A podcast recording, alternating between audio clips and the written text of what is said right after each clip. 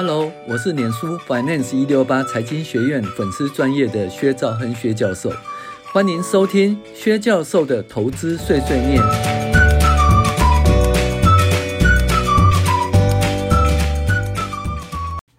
各位网友，大家好，我是薛兆亨薛教授。我们今天来讨论财报怪谈第十一。奇怪，可转债明明有厚利可以转换，却没有人转换。结果最后呢，被公司依照票面及合约价格，哦，用一百零六元一百零六元收回。那这是这样，这一般而言的话，哈，就是可转债的发行呢，就是要诱使可转债的持有人，然后来转换，然后转换成普通股啊，那公司到时候就不用再去清偿这笔可转债，哈。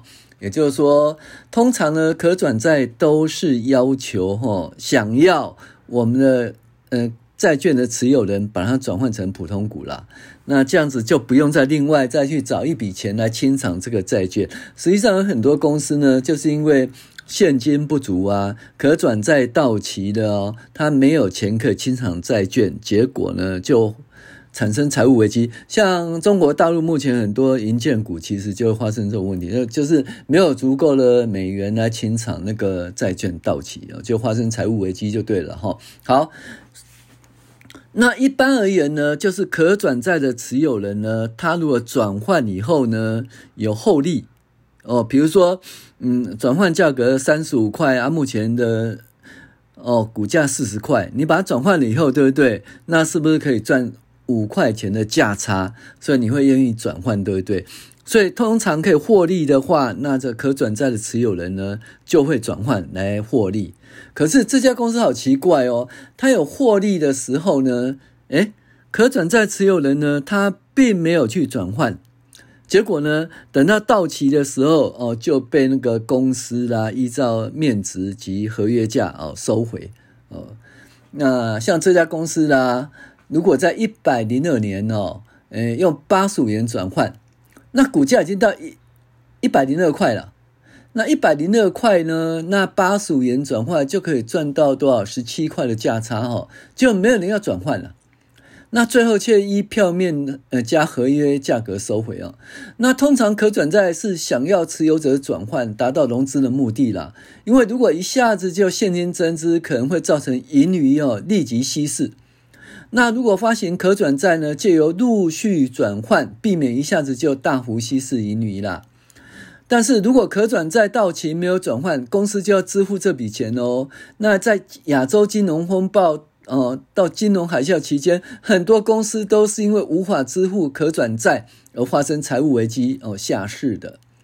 当然，也有很多公司在到期后呢，是借由发行新的可转债取得资金来赎回旧的可转债，就所谓借新还旧。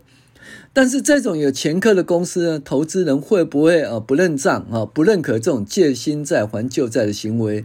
哦，这就市场在认定了哈。总而言之呢，可转债的发行哈，终究还是要还的，所以呢，还是要进行财报分析哈。免得到时候因为无法清场而变成壁纸，那我这家公司就觉得很奇怪啊。他的可转债持有者明明是可以套利的哈，赚十几趴啊。哦，那你看哦，八十五块的转换到了股价一百零二块，一百零二块八十五块哦，是不是差十七块？哦，那呢获利就相当高哈。那可是呢，没有人要转换喽，结果呢？后来呢，就到期了以后，还了由公司哦，依照票面金额就是一百块，再加合约就是嗯，这几年呢给你一点点利息哦来收回，这是很奇怪的一件事情哈，所以我把它放在财报怪谈。那通常是这样子的哈，如果说你发行可转债，大部分都要求持有人哈，可转债持有人转换。